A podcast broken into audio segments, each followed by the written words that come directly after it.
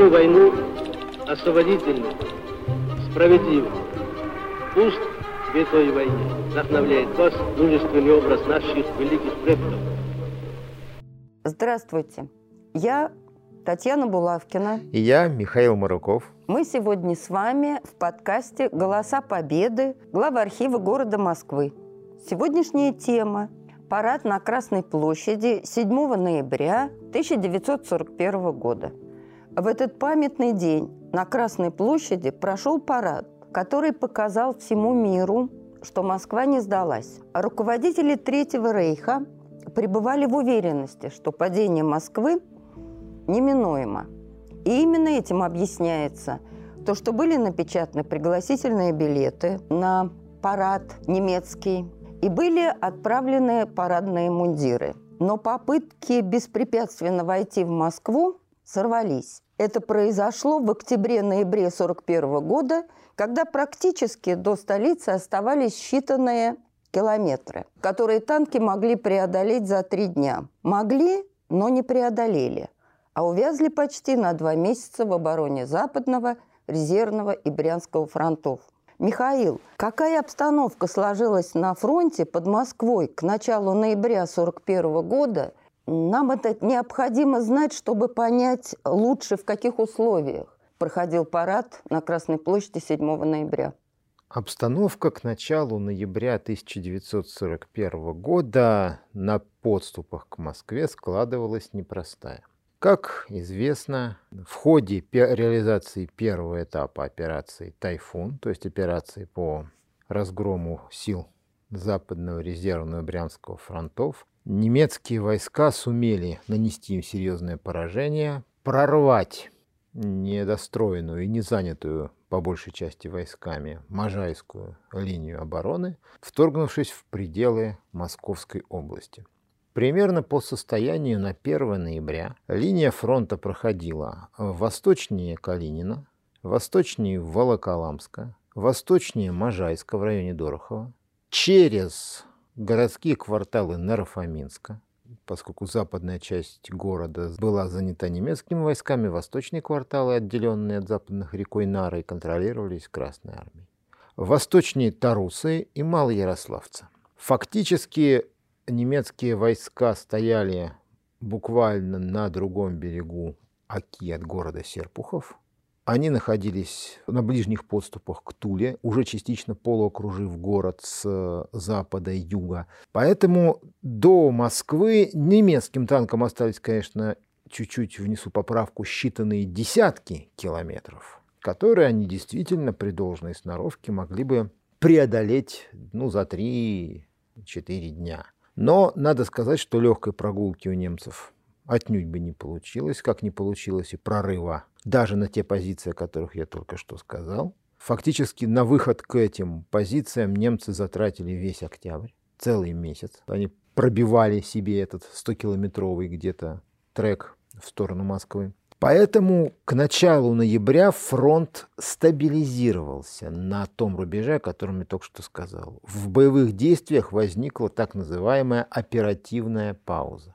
Учитывая, что у немцев в первой линии наступающих войск осталось всего 11 более-менее боеспособных дивизий, вермахту была срочно необходима оперативная пауза, передышка для подтягивания резервов и приведения своих войск в порядок. И тем более такая передышка была жизненно необходима войскам вновь созданного Калининского фронта, обескровленным ожесточенными встречными боями, к востоку от Калинина, войскам Западного фронта, который удерживал основные направления на Москву. В результате эта оперативная пауза, начавшаяся где-то 29 октября, где-то 31 октября, продлится до середины ноября.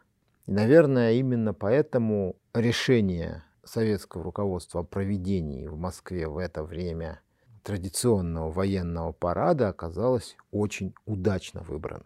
На фронте возникла пауза, которую противник при всем желании нарушить раньше определенного момента не мог.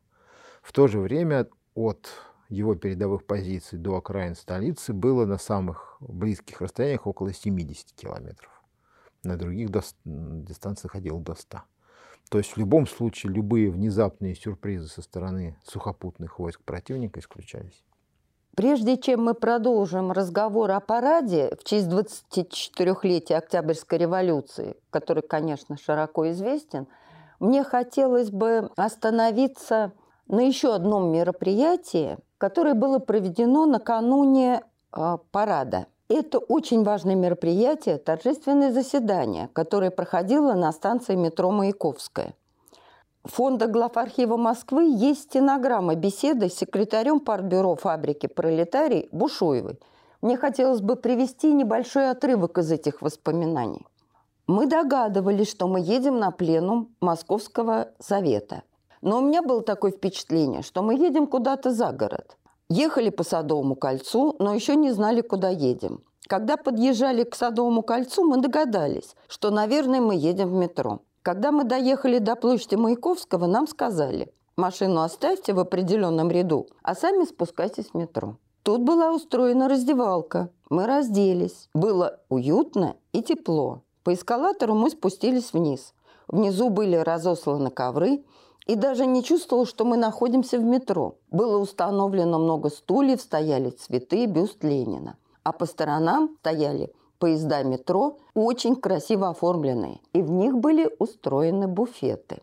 Наша ленинская делегация заняла 15 ряд. Пленум еще не начинался, и мы не знали, кто будет из вождей. Сходили в буфет и стали ждать. Вдруг выходят члены политбюро, и среди них товарищ Сталин. Товарищ Сталин был очень бодрый и веселый. Когда открылось заседание, слово предоставили товарищу Сталину. Все мы были так взволнованы, когда слушали доклад. Казалось, муха пролетит, будет слышно. Старались уловить каждое его слово. И сейчас у меня отдельные моменты из его речи сохранились очень живо в памяти. На торжественном заседании, которое прошло на станции метро Маяковская, Сталин выступил с речью. И мне хотелось бы подчеркнуть одно место в его выступлении о том, где он говорит о крахе Блицкрига, о том, что немецко-фашистские захватчики считали, что они могут покончить с Советским Союзом за полтора-два месяца и сумеют за это время дойти до Урала. Немцы и не скрывали плана молниеносной победы. И Сталин подчеркивает, что теперь этот сумасбродный план можно считать окончательно провалившимся. Михаил, Почему Сталин, несмотря на сложнейшую обстановку на фронте, все-таки принял решение о проведении парада? Знаете, он, скорее всего, принял не несмотря на напряженную обстановку на фронте, а именно из-за напряженной обстановки на фронте. Очередная годовщина Великой Октябрьской революции и приуроченный к ней военный парад на Красной площади были одними из символов вообще советского государства. Торжественные мероприятия и торжественное прохождение войск по Красной площади, традиция, заложенная еще, извините, основателем советского государства, то бишь Лениным, и та традиция, которой неуклонно придерживались все годы существования Советского Союза. Поэтому ее продолжение как раз и стало бы доказательством и для населения Советского Союза, и для союзников СССР по формирующейся антигитлеровской коалиции, и серьезности намерений советского военно-политического руководства продолжать войну, и, главное, наличие у Советского Союза сил и возможностей эту войну вести и выиграть. То есть в любом случае парад был как бы ответом на все сомнения и на все, скажем так, мнения, которые высказывались в пользу того, что Советский Союз неминуемо рухнет. Но ведь Москву в это время нещадно бомбили. 6 ноября, как раз накануне проведения парада, была жуткая бомбежка Москвы. Немцы стояли в 100 километрах от Москвы, а где-то местами до 70 километров. Вроде бы о параде и речи быть не может, потому что обстановка была очень серьезная. Постоянные авианалеты. Ну, в данном случае авианалеты были меньшим злом. Да, ноябрь, кстати, сейчас мы забегаем вперед, ноябрь, наверное, будет одним из самых напряженных месяцев для противовоздушной обороны советской столицы. 46 налетов для 30-дневного месяца это уже достаточно много, да? Но большая часть этих налетов придется, во-первых, на вторую половину ноября, когда начнется с 15 числа новая последнее решающее наступление вермахта на московском направлении. Да? Пока же имела место оперативная пауза, которую, надо, которую кстати, для себя брало и Люфтваффе, поскольку немецкие самолеты перебазировались на более близкие аэродромы, которые надо было еще восстановить, к которым надо было подвести горючие бомбы. Поэтому волей-неволей э, вообще тем более без участия сухопутных сил, Люфтваффе в одиночку справиться с советской противовоздушной обороной уже не могло. Давайте не будем забывать, что даже по состоянию на июль 1941 э, года, на первые налеты, Москву защищало практически 600 самолетов, одних только самолетов-истребителей а, и в общей сложности более тысячи зенитных орудий. Но вы понимаете, плотность э, зенитного огня доходила до 50 стволов на, на километр это чудовищная плотность. Это, плотность. эта плотность уже тогда была самой большой в мире, и в период Великой Отечественной и Второй мировой войны никем не была превзойдена. Да, но представить себе, что прорвался самолет, вот мы себе представим ситуацию. Идет парад на Красной площади, прорвался самолет, и он бомбит у участников парада в это время – это же даже представить себе невозможно. Ну, почему Или все-таки помимо э, самолетов, которые охраняли московское небо, были приняты еще какие-то меры, которые могли предохранить? Понимаете, предохранить э, в условиях войны на 100% реально, конечно, невозможно. То есть все-таки риск был? Риск был. Но это был, как любят говорить э, наши англосаксонские визави, calculated risk – подсчитанный, просчитанный риск. Но выше риска была необходимость а. выступления Сталина. Нет, почему же необходимость именно выступления Сталина? Была необходимость проведения этого мероприятия. Это мероприятие должно было быть проведено. Весь мир должен был увидеть, что... Демонстрацию силы Демонстрацию силы духа и силы наших войск, и нашей уверенности. Поэтому, естественно, Решение ведь о проведении парада окончательно оформилось уже в последних числах октября, когда стало ясно, что фронт остановился. Когда стало ясно, что немецкое наступление, которое шло с, по нарастающей, как снежный ком, аж от самой Вязьмы, забуксовало, разбилось об оборону советских войск, и немцы возьмут оперативную паузу. Не случайно ведь э, маршал Советского Союза тогда еще генерал армии, да, Жуков, вспоминал о беседе, состоявшейся у него со Сталиным 1 ноября 1941 года, когда Сталин напрямую сообщил ему о намерении 7 ноября провести в Москве парад. И поинтересовался мнением командующего Западным фронтом о том, какие действия могут предпринять немецкие войска в ближайшее время. Жуков заверил Сталина, что без пополнения, без усиления существующей группировки немцы на, на активные наступательные действия не пойдут. То есть он подтвердил наличие той оперативной паузы. Кстати, план проведения парада был утвержден днем раньше, 31 октября. 41 Но ведь года. до командиров частей, которые принимали участие в параде, было доведено до сведения буквально за несколько и часов до это парада. была одна из мер предосторожности. Точно такая же, как активные боевые действия советской авиации, которая несколько дней подряд, и в частности последний раз, по-моему, как раз 5 или 6 ноября, обрабатывала 15 близлежащих к фронту немецких аэродромов в полосе действий группы армии «Центр», можно сказать, денно и ночно. То Совершала массивные, массированные налеты на немецкие аэродромы с целью затруднить действия бомбардировщиков Люфтваффе, которые могли бы стартовать на Москву максимально. То есть активизация нашей авиации и большая секретность, причем даже не просто большая, а секретности чрезмерной не бывает, особенно на войне.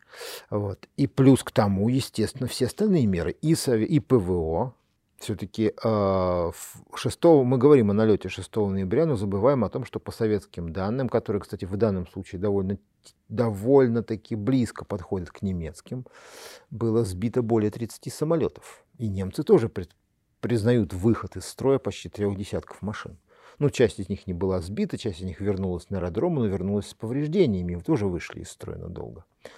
Вот. Э, при этом, если вспомнить, что было, летело нам на Москву-то более 200 самолетов, а, до, а прорвалось к городу меньше 20, то, естественно, это достаточно ярко характеризует мощь советских, советской противовоздушной обороны. Плюс к тому ну, 550 истребителей, готовых к старту на аэродроме.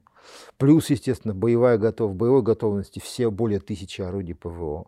Плюс, конечно же, в 35 в общей сложности аварийно-спасательных формирований, развернутых в непосредственной близости от Красной площади на случай, если все-таки что-то произойдет не так, Закон Мерфи для военных действий гласит, что если что-то может пойти не так, то все пойдет именно не так. Поэтому, да, советское руководство этот закон, видимо, очень хорошо знало эмпирически, поэтому оно приняло все возможные меры для того, чтобы все, что могло пойти так, пошло бы именно так, как надо. Плюс к тому, конечно же, абсолютная секретность и тщательное планирование во всем – начиная с, э, например, с выбора воинских частей, которым предстояло пройти парадом. А какие воинские части принимали участие в параде? Те, которые были сняты с фронта или те, которые находились в Москве? С фронта не было снято ни одного человека. Ну, вернее, как? Традиционно, вообще-то, парадный расчет подбирался из войск московского гарнизона. Ну, или московского военного округа, если чуть более Московский э, гарнизон продолжал существовать, потому что был военный комендант Москвы, тогда им был генерал-майор Кузьма Романович Синилов. Вот, соответственно, у него был его штаб. Была уже московская зона обороны, командующему войсками московской зоны обороны генерал-лейтенанту Артемьеву предстояло командовать парадом. Соответственно, он, кстати, был еще и командующим войсками Московского военного округа на тот момент. Поэтому в Москве войска были. И именно этим войскам выпала высокая честь представлять, скажем, вооруженные силы Советского Союза на параде в честь очередной годовщины Великой Октябрьской социалистической революции. То есть войска с фронта не снимались? Войска с фронта не снимались. Единственное, кто может считаться как бы участвовавшим на тот момент уже во фронтовой работе, это бойцы отдельной мотострелковой бригады особого назначения войск особой группы НКВД и некоторые расчеты оперативных дивизий особого назначения войск НКВД. Ну, то есть, грубо говоря, Амсбона и дивизии Дзержинского. Эти соединения и части э, принимали самое активное участие в параде. Но все дело в том, что их некоторые боевые группы из их состава к этому времени уже выезжали на фронт и вели боевые действия. Но хотя они носили, скажем так, рейдовый характер, и поэтому присутствие отдельных групп нельзя считать э, там, снятием с фронта каких-то крупных частей. А курсанты принимали участие в параде? Принимали, но не те, которых э, обычно туда помещают. Как это? А, все очень просто. Считается очень многими авторами, что в, в том числе это что эта информация вошла и в публикации, подготовленные глав архива Москвы в свое время, э, что в параде принимали участие э, курсанты военно-политического училища и училища имени Верховного Совета. На самом деле нет. Принимали участие курсанты Московского артиллерийского училища. А вот сводный курсантский отряд училища имени Верховного Совета в это время участвовал в боях он не, не, не находился в Москве. А военно-политическое училище было перебазировано в город Ордатов, вернее, в район, район рабочего поселка Ордатов тогда полностью, вместе с курсантом, его вывезли из Москвы. Поэтому к 7 ноября оно уже в городе не базировалось, его курсанты, соответственно, не могли участвовать в параде. А вот Московское артиллерийское училище базировалось и участвовало. Ну, можно сказать, это были единственные курсанты, которые участвовали в параде. Зато если хотите, это был, наверное, парад народного ополчения. В полной мере парад народного ополчения. Поскольку основную массу войск, ну, я имею в виду пехоту, прежде всего, составляли формирования, которые были созданы как ополченческие. Прежде всего, конечно же, это вторая Московская стрелковая коммунистическая дивизия, созданная в, как раз в октябре 1941 года из рабочих коммунистических батальонов Москвы. То есть это полностью ополченческое формирование. И это первое. Притом, э, Московская стрелковая дивизия выделила на парад расчет без малого, даже более чем в 6 тысяч человек. Это почти четверть всех участников парада. То есть получается, что четверть участников парада – это москвичи, которые ушли в народное ополчение. Даже более, даже больше, наверное.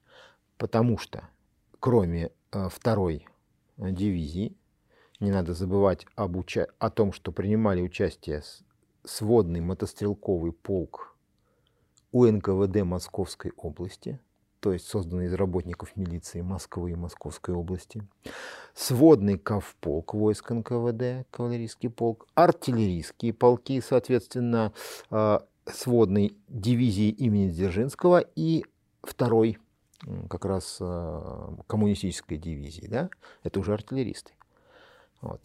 И а кроме было того, еще два танковых батальона. И кроме того, а, Второе соединение, которое выставило, подро... выставило мощный парадный расчет на Красную площадь, формально тоже уже являлась стрелковой дивизией Красной Армии. Это 332-я Ивановская имени Михаила Васильевича Фрунзе стрелковая дивизия. Но это же добровольческая дивизия, созданная, созданная э, в августе 1941 года, сформированная в августе 1941 года по инициативе соответствующего комитета партии Ивановской области из трудящихся города Иваново и окрестностей. То есть это тоже, по большому счету, наполовину добровольческое, это ополченческое формирование. Тоже такой резерв для фронта, который был подготовлен. Все это время с августа по ноябрь дивизия находилась в лагерях, где вела боевую подготовку. И в октябре 1941 года она прибыла в Москву и развернулась на оборонительных э, позициях в, на городском рубеже обороны. Фронт ее обороны шел через Чертаново. То есть на Калужской заставе? Да, через Чертаново, через Калужскую заставу, вот, вот в эти районы. Как раз, то есть э, где-то здесь как раз находились огне, будущие огневые позиции бойцов 332-й дивизии. Но дивизия выставила на парад свой 1115-й а, стрелковый полк, там два батальона, второй и третий. Первый остался в расположении, поскольку вообще-то ивановцы готовили оборонительные позиции, то есть там части пришлось продолжать рытье окопов, строительство блиндажей, укрепление батарей. Два батальона и сводная рота автоматчиков отправились на Красную площадь. Кроме этого участвовали батальон штаба Московского военного округа, сводный, отряд вооруженных рабочих ветеранов, было такое, один из батальонов. Это сколько же ветеранов Московские, было лет? Ну, разные. Батальон, э, это могли быть, людям могло быть около 50 лет, они уже были ветеранами.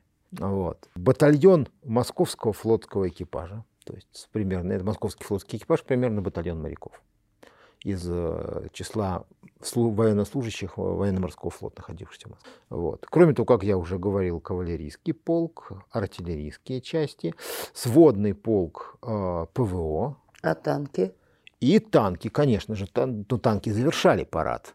Вообще-то план парада предусматривал э, прохождение очень, э, ну как сказать, последовательно. Первым идет самая тихоходная часть, то есть пехота. Потом кавалерия, потом артиллерия на, на механизированной тяге, и, наконец, завершают э, парад проездом те, у кого, как говорится, самые мощные моторы, то бишь танки. Но в параде 7 ноября участвовали не батальоны, а бригады. Целых две, кстати. 31 и 33 танковые бригады. Притом самое интересное, обе этих бригады были сформированы на Украине летом 1941 года из числа, ну, на, на базе разбитых в предыдущих приграничных боях соединений, а, танковых соединений Красной Армии. А бригада в количестве? В разном, в очень разном количестве. Эти бригады были отведены после формирования, переброшены в Центральную Россию. Честно говоря, обе, обе под Владимир, во Владимирскую область, где и продолжали укомплектовываться, пополняться личным составом и техникой и вести боевую учебу. В октябре 1941 года обе бригады были переброшены под Москву и находились как бы в резерве, как э, бронетанковые части в распоряжении командования Московской зоны обороны. Бригады были разные.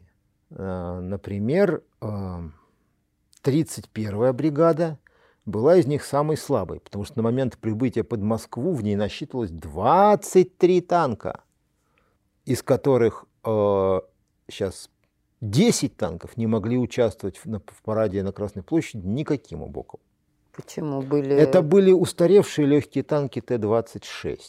Когда-то это была самая массовая машина танкового парка Красной Армии, неприхотливая, легкая в управлении и в, в ремонте, надежная, но, а, очень тихоходная, то есть, как говорится, выдвигать этих наземных тихоходов на Красную площадь э, с более современными машинами было бы политически неверно. Да?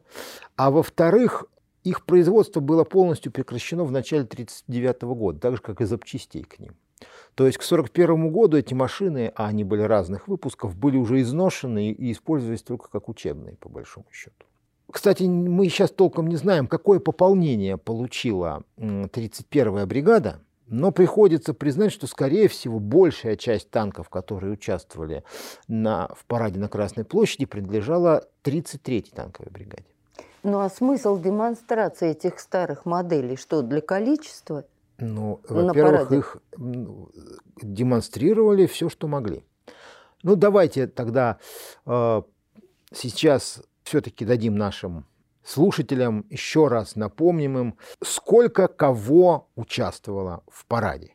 Парад длился, и, надо сказать, он был выдержан буквально до секунды, 61 минуту 20 секунд. 1 час, 1 минута 20 секунд. Из этого времени 30 минут отводилось на прохождение пехоты. И это совершенно правильно, потому что пехота была самым многочисленным родом войск, участвовавшим в параде. Участвовало, между прочим, 69 батальонов пехоты Красной Армии. Это много. 19, а это сколько человек? 19 тысяч человек. То есть практически 20 тысяч человек прошли да, через Красную площадь? Да.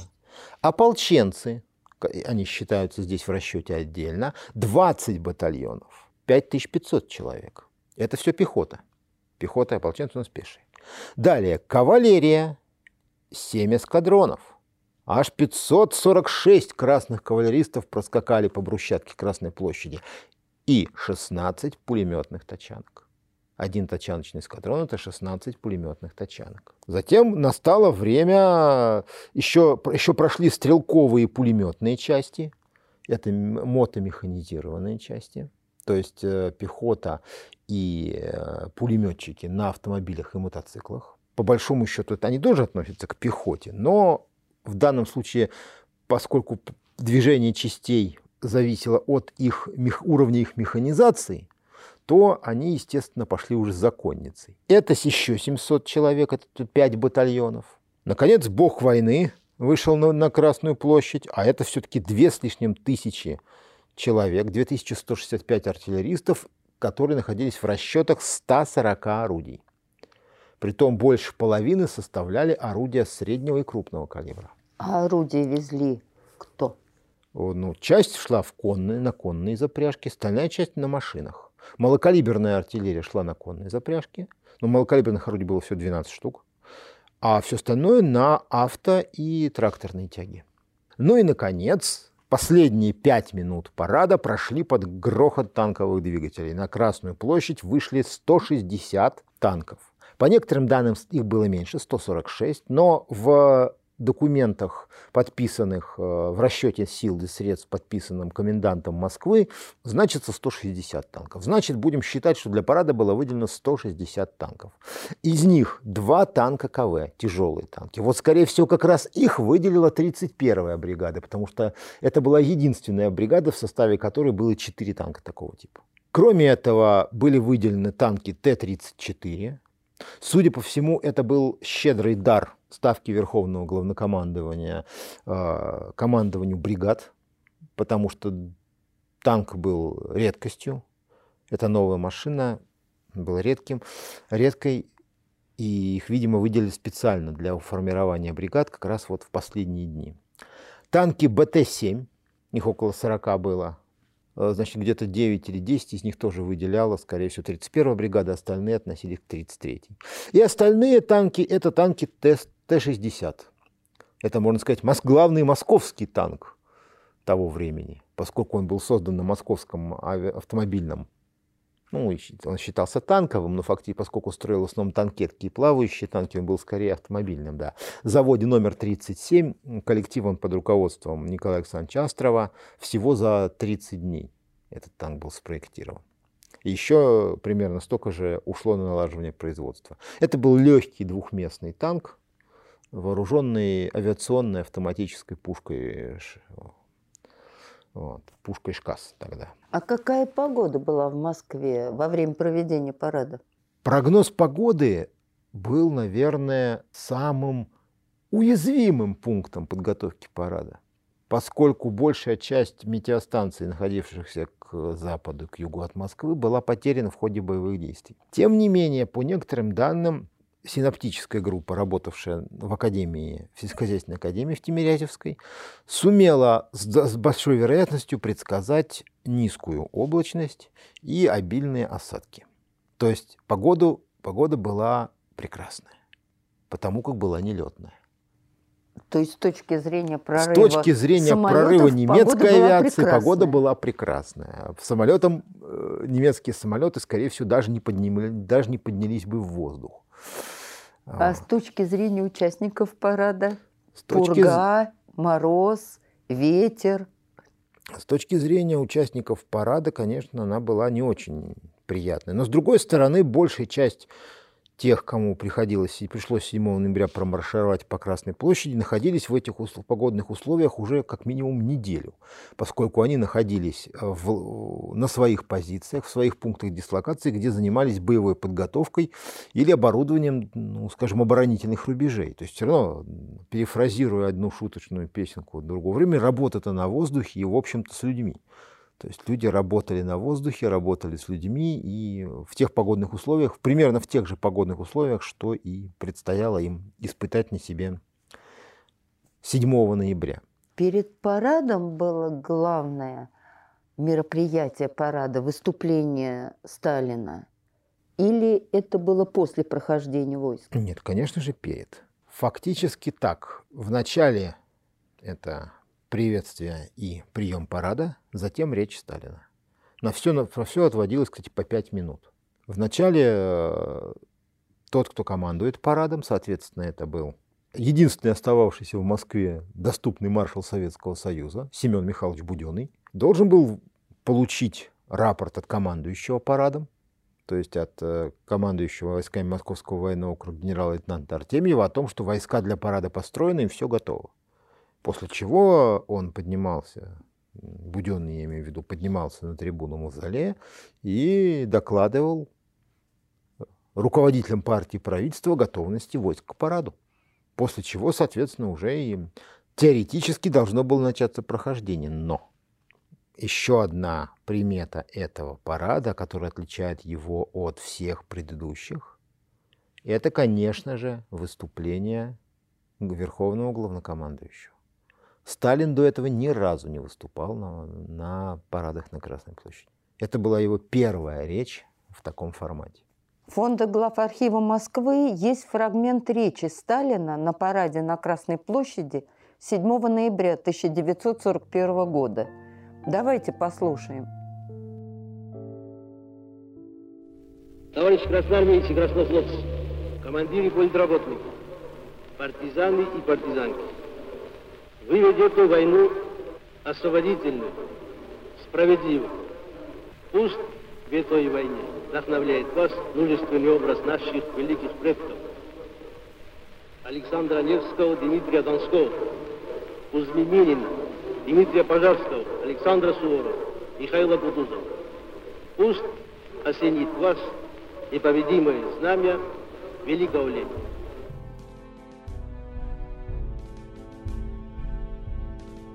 Мы говорили про очень тяжелую погоду для участников парада, и мне хотелось бы вспомнить а, отрывки из а, воспоминаний Азы Агапкиной, дочери военного дирижера и автора марша «Прощание славянки» Василия Агапкина, который дирижировал сводным оркестром и в конце играл марш «Прощание славянки». Когда наступил момент после выступления оркестра, что надо было дать команду отойти гуму оркестру, отец не смог открыть рот, потому что губы примерзли друг к другу. Он пытался сойти с помоста, и это у него не получилось, потому что сапоги примерзли. И один из подчиненных понял, в чем дело, и помог их отодрать. Это подчеркивает, в каких условиях участники парада были.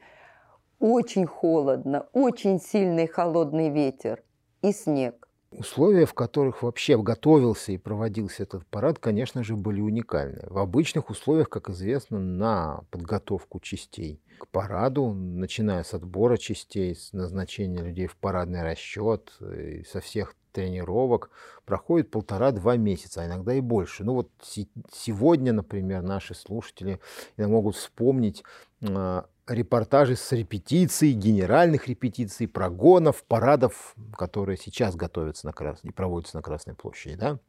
За несколько недель войска выводятся на специальные полигоны, и там муштруются, отрабатывается каждая секунда, каждая деталь прохождения по Здесь, по площади, здесь же сама идея парада возникла в конце октября, план утвержден 31 октября, войска окончательно были сосредоточены, ну, можно сказать, где-то в первую пятидневку ноября, а дата у нас уже, извините, первая, это, это, это последний, последний день первой недели ноября, 7 ноября, дата проведения парада.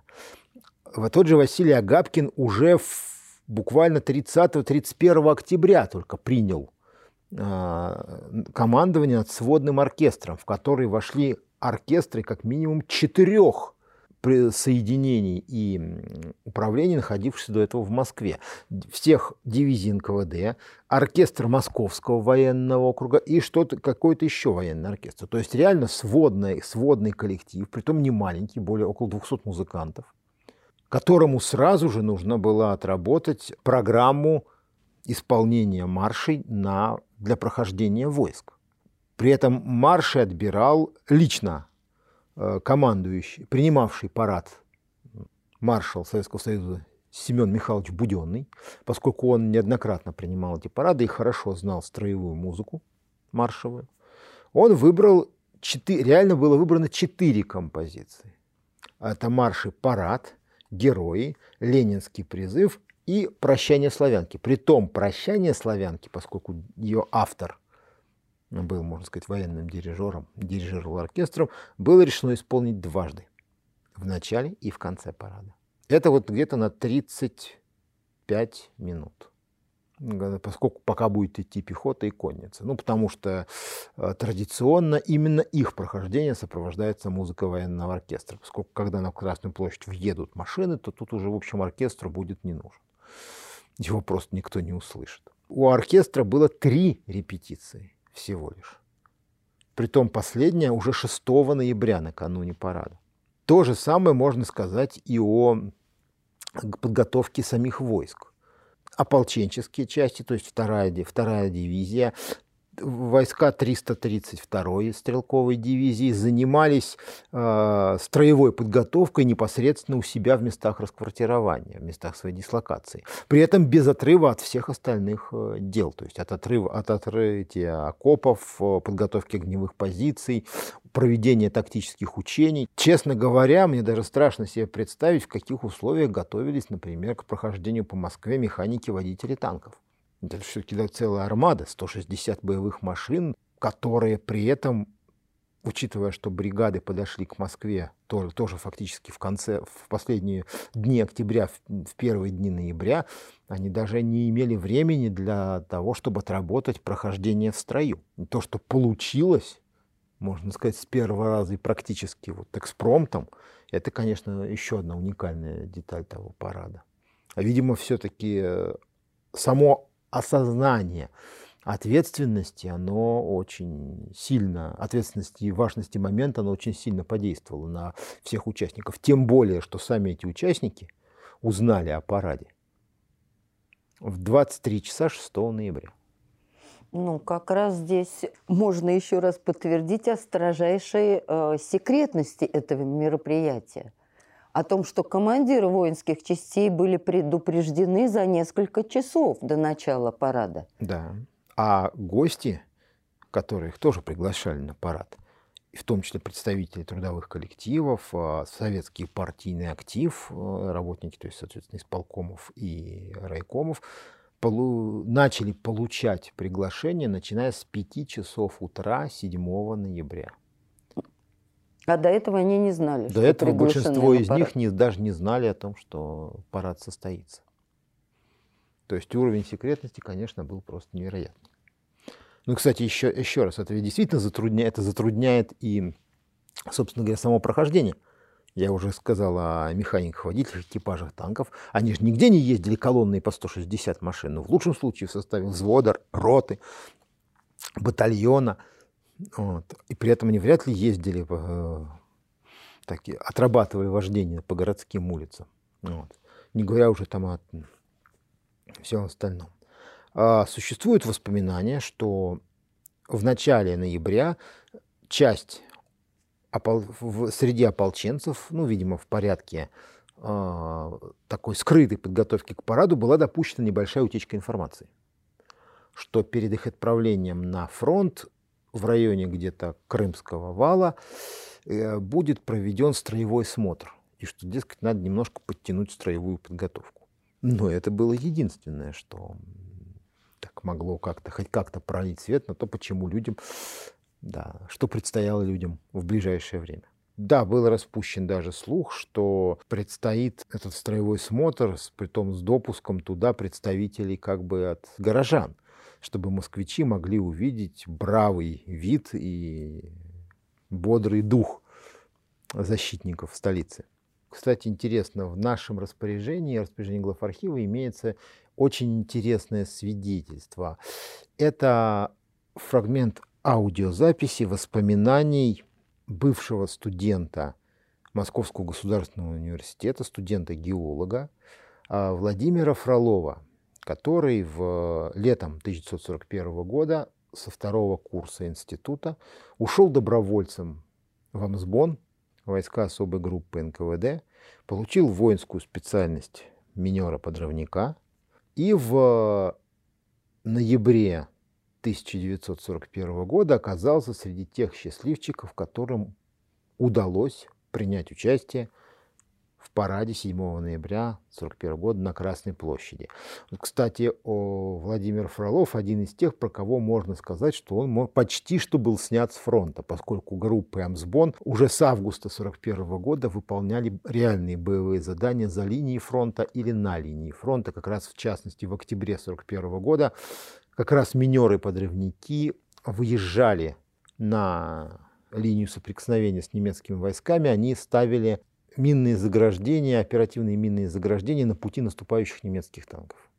Зачастую, грубо говоря, без прикрытия, зачастую в полудиверсионных таких условиях.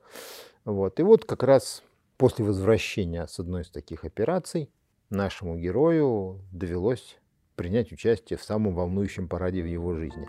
Давайте послушаем эту запись, она достаточно интересная. 6 ноября нас сняли с фронта и привели на Манежную площадь. На утро должны были идти парадом по Красной площади. Казалось бы, в такое тяжелое время, при такой опасности бомбежки Москвы немцами, парад – но тем не менее это было исключительно большое дело. А, ну и погода, конечно. В это время была погода полностью такая снежная, облака нависли буквально над домами, над шпилями церквей Москвы. Надо сказать, температура была не ниже так 5-6 градусов мороза. Мы согревались ночью кострами, и костры не демаскировали, потому что через такие облака не просматривается. А утром в 9 часов построили, объехал командующий парадом Москаленко наши части вместе с министром обороны Тимошенко. И дальше мы пошли на Красную площадь. Там слушали Сталина. Мы, окрыленные, прошли мимо него, мимо мавзолея. И снова нас бросили на фронт. И дальше работа пошла наша саперов обычная.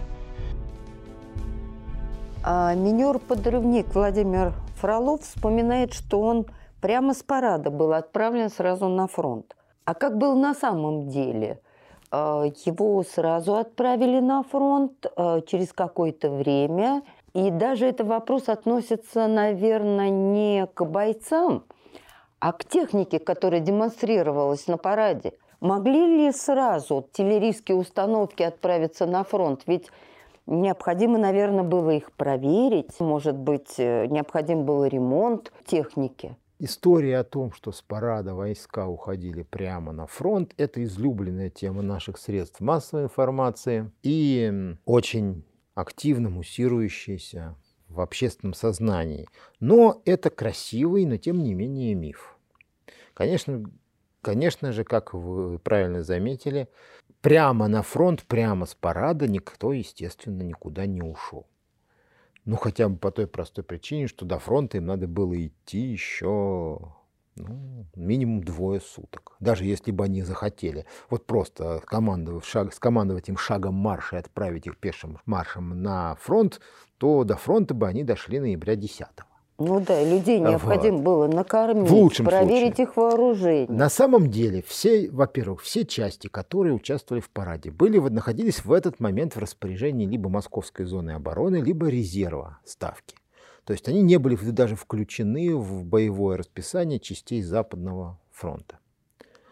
Соответственно, естественно, на Западный фронт они попасть не могли. У них ни, ни, ни довольствия, ни полосы, там, ни, ни районов сосредоточения, ничего, никакого обеспечения. Вот.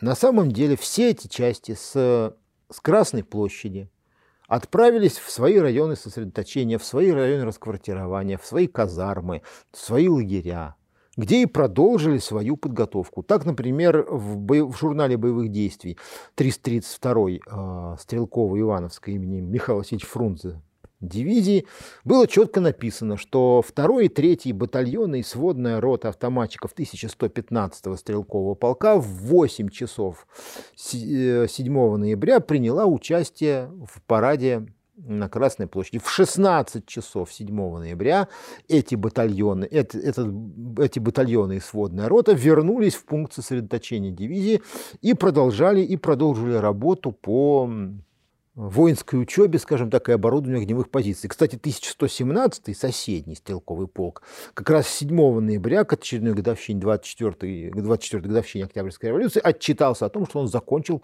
сооружение в своей полосе оборонительных сооружений. То есть э, дивизия находилась на, на рубежах обороны Москвы, на городском рубеже обороны, и вела оборудование соответствующего рубежа в инженерном отношении. Только, мне, по-моему, если не изменяет память, 12 ноября э, началось выдвижение первых частей э, из числа участвовавших в параде в сторону фронта. Как раз 31-я танковая бригада начала выдвижение в сторону Западного фронта.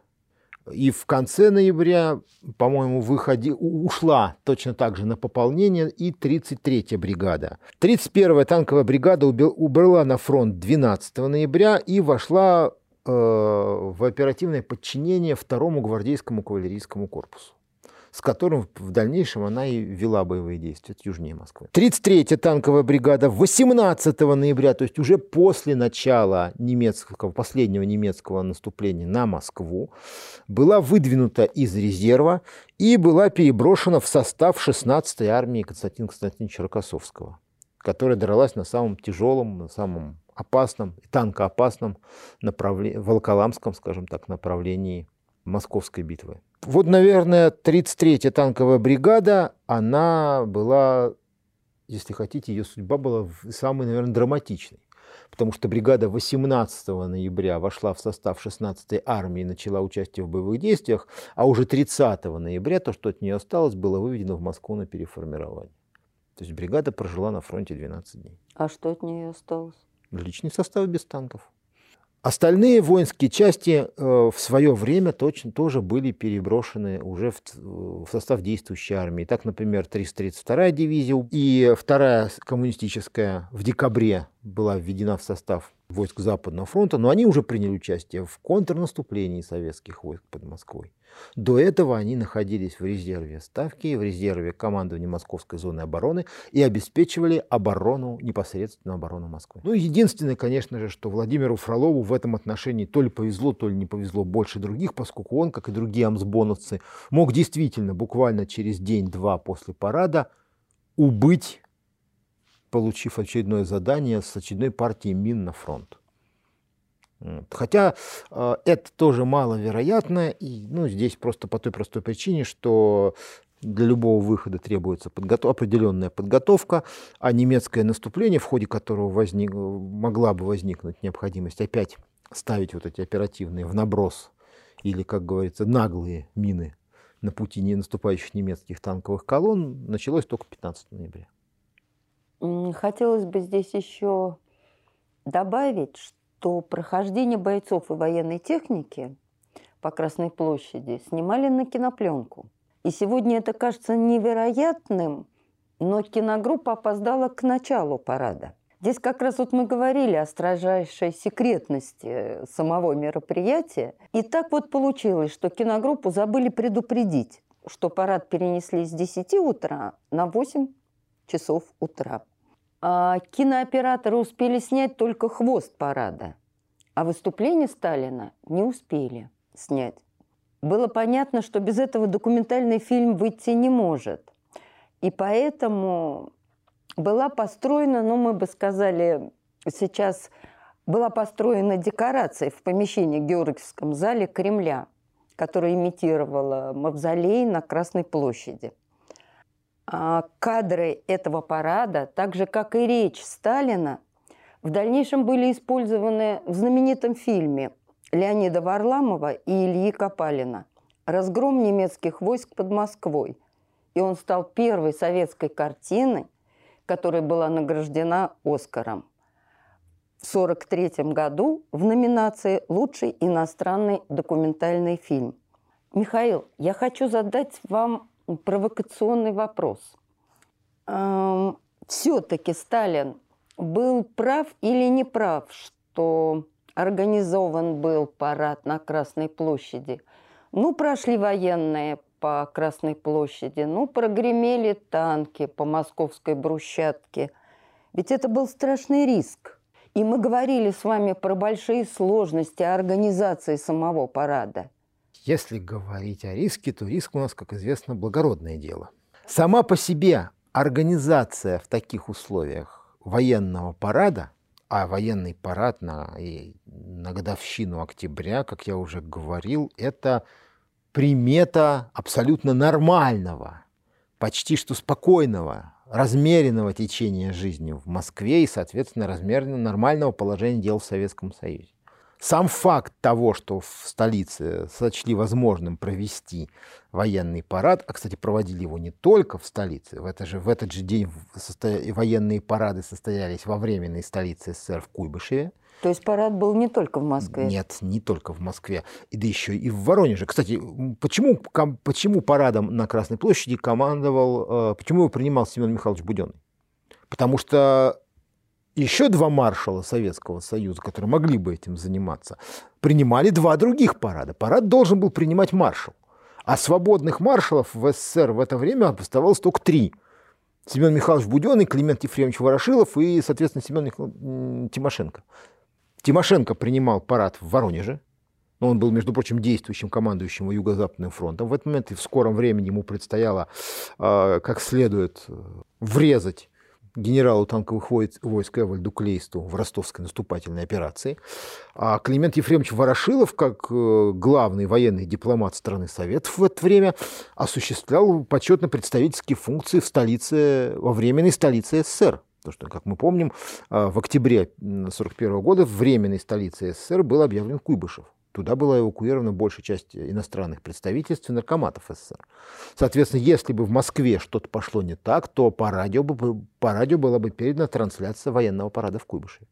Ну, соответственно, Семен Михайлович, как самый лихой кавалерийский командир, да, остался ближе к фронту. Сам факт проведения такого парада был, э, ну, просто нокаутирующим ударом для германского командования, в том числе для германского военно-политического руководства. Ну, особенно если учесть, что немцы собирались провести свой парад на Красной именно, площади. Именно. Они уже, понимаете ли, военную комендатуру подготовили, железные кресты для раздачи заготовили, а, мундиры, даже не утепленные, заметьте, парадные, притащили, приглашения на парад распечатали. А тут, ну, во всех отношениях такой, извините, облом. И при этом ничего нельзя сделать немцы пытались, э, услышав о, трансляции парада, немецкая авиация попыталась было вырулить, но посмотрела на небо и сказала «не». Ну, нам повезло с погодой. Вот. Ну, во-первых, повезло с погодой, во-вторых, потом, когда из этого снежного месива вынырнули еще опять в очередной раз советские штурмовики и бомбардировщики, немцы, немцы сразу все поняли и предпочли спокойно доготавливаться к наступлению, надеясь взять реванш уже позже. Ну и мало того, какое значение это, этот парад имел вообще для всего мира и для советского, и для советского же населения. Буквально за меньше, чем за три недели до парада, извините, в Москве было то, что потом назовут 36 случаями массовых панических проявлений. Помните потом многократно описанные э, толпы бегущих из Москвы людей, тянущихся куда-то по шоссе энтузиастов, пепел э, от сгорающих документов над, э, над дворами учреждений там, и предприятий, организаций, неработающее метро, закрытые магазины, погромы там, и так далее. То есть была картина, которую десятки раз описывали советские, советские же сам, те же самые публицисты в рассказах о Польше, Бельгии, Франции. Ну, достаточно вспомнить Оренбурга, падение Парижа, ведь это же публиковалось во всех газетах и журналах эти очерки. И вот было то же самое на улицах Москвы.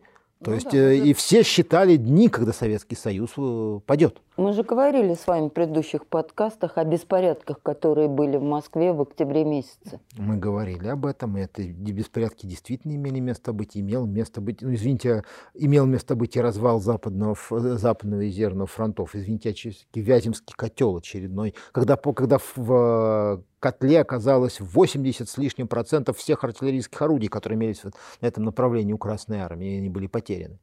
Когда почти все танки. То есть между, не, между Гудерианом, Готом и Гёпнером и, Москов, и стенами Московского Кремля теоретически вообще не было советских войск. А уже через три недели, извините, в Москве проводится военный парад. Москва наглухо закупорила свое небо для немецкой авиации. И беспорядки в Москве закончились после парада? И беспорядков в Москве как отрезал. Потому что для всего советского населения стало ясно, что Москва по-прежнему столица, Сталин и руководство по-прежнему в Москве, а это значит, что Москва сдана не будет. Парад 7 ноября подтвердил окончательно, что советское военно-политическое руководство, советское военное руководство, советская армия сдаваться немцам не собирается. После, после начала ноября резко пошло в в гору и военно-техническое сотрудничество, и союзники расшевелились, и первые, как говорится, номерные конвои пошли как раз целым, целым валом как раз после этой демонстрации уверенности Советского Союза. И, и на, оккупированном, на оккупированной территории узнали о параде в Москве. Потому что миллионными тиражами печатались листовки с изложением речи Сталина на, военном, на параде 7 ноября и перебрасывались через линию фронта. Ну, то есть получается, что ситуация психологически была просчитана правильно. И психологически, и политически, и даже военно-стратегически. Потому что такая, такого рода моральный фактор, он способен переломить ход любой стратегической операции. Не случайно э, считается, что парад 7 ноября ну, стоил нескольких дополнительных корпусов, как минимум, для Красной Армии. Он был эквивалентен прибытию в армию сразу, не, можно сказать, нескольких армий даже. Именно поэтому, наверное, этот парад получил такую известность и в нашем общественном сознании, и сохраняет ее. и вообще в истории нашей страны. Так что даже сейчас, когда у нас, в общем-то, с 7 ноября уже не связано никаких праздничных дат, да, тем не менее мы вспоминаем, мы отдельно вспоминаем об этом параде уже как о факте э, знаменательном, как о знаменательной дате и Дне воинской славы России. Мне хотелось бы привести фрагменты записи беседы военного коменданта Москвы генерал-майора Кузьмы Романовича Синилова и подполковника Гребенщикова. Трудно передать чувство, которое было тогда. Когда кончился парад, чувствовался небывалый подъем, восторг всего народа. Всем участникам парада была вынесена благодарность. Парад 7 ноября 1941 года тоже можно считать боевой операцией, сражением. Это был бой, это было сражение за умы и сердца людей. И это сражение, естественно, советская сторона выиграла безо всяких э, сомнений. Безоговорочно. Безоговорочно.